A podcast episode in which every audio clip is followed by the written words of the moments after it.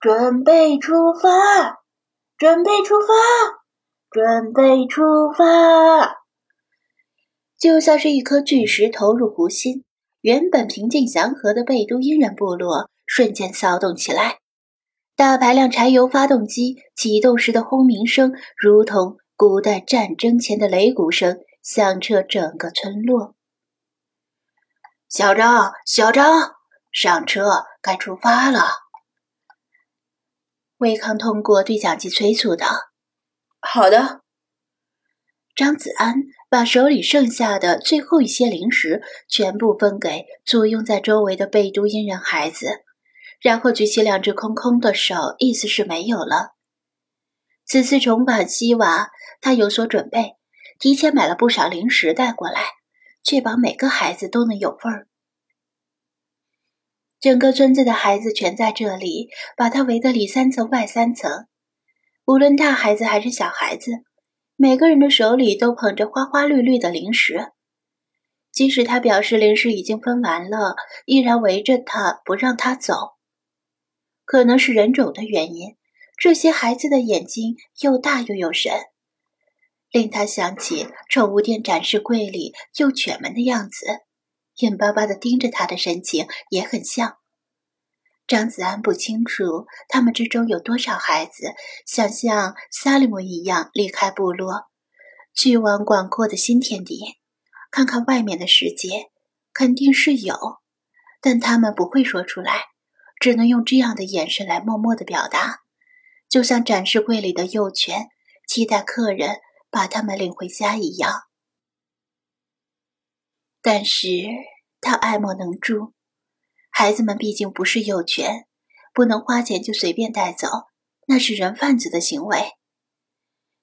西方电影和电视里那些儿童保护组织都像是权力很大的样子，一言不合就能剥夺父母的养育权。可惜那些组织的势力范围不包括这里。我要走了。他比划着手势，指向车队。大家都在等着我。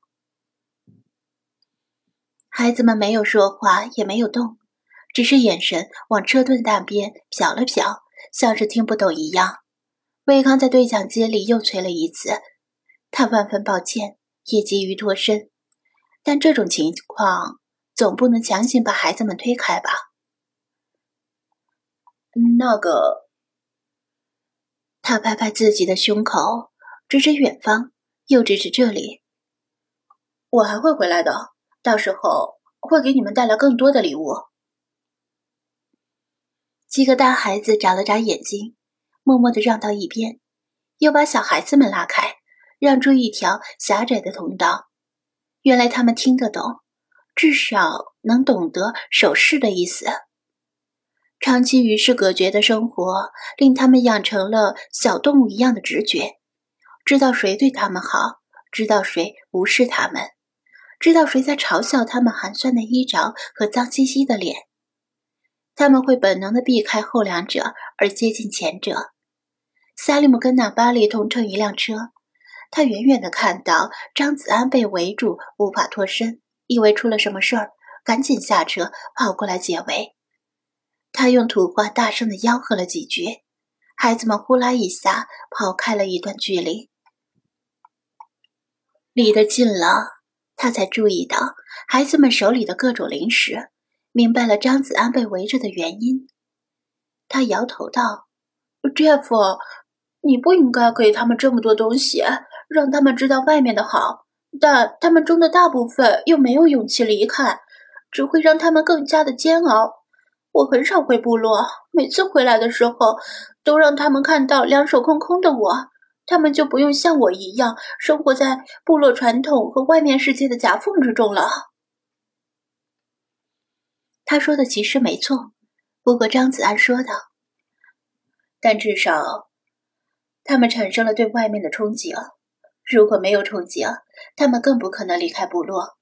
所以。”即使哪怕有一个孩子对外面的世界感到好奇，萌生出离开部落的冲动和渴望，就有可能像你一样付诸于行动。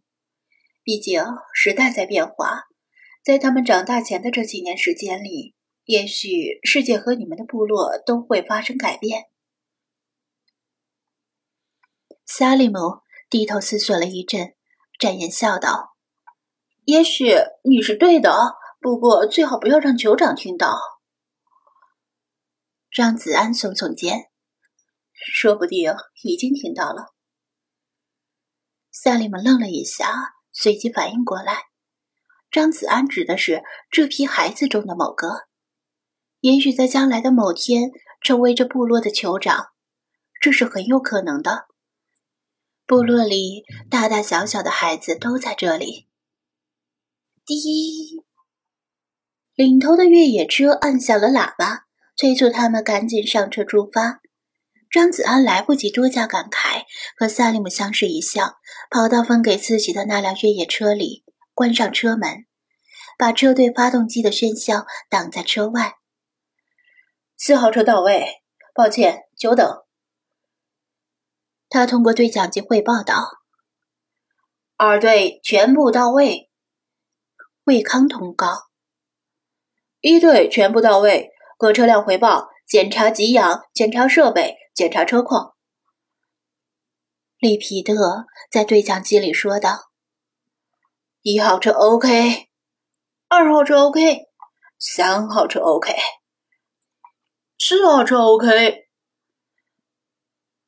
对讲机里传来此起彼伏的回报声，不同口音，有男有女，全是一片 OK。按照车辆的编号相继回报，听起来井然有序。张子安的心情也愈发激动，就像是亲身参与进一个大事件的感觉。别管里皮特这个人的思想如何，也别管对里皮特的印象如何，不得不承认。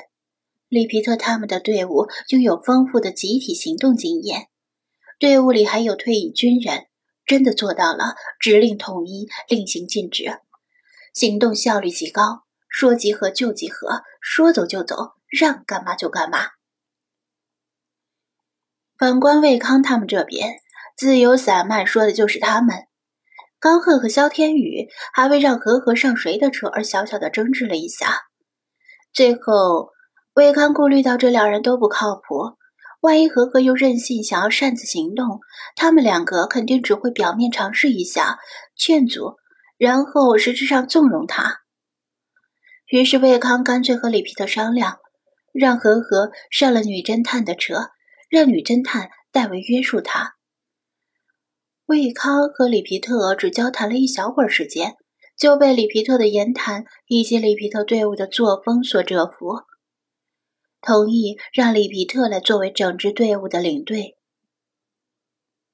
张子安也没有反对，毕竟人家在带队这方面确实有两把刷子。十二号车 OK，十四号车 OK。对讲机里的声音暂时安静下来，并非张子安漏听了一个，而是车队里一共是三辆车，却并没有十三这个编号。大概是外国友人觉得这个数字不吉利。里皮特也向张子安询问过是否要把他的车号换成五号，但他根本不在意这些东西。全部车辆 OK，出发。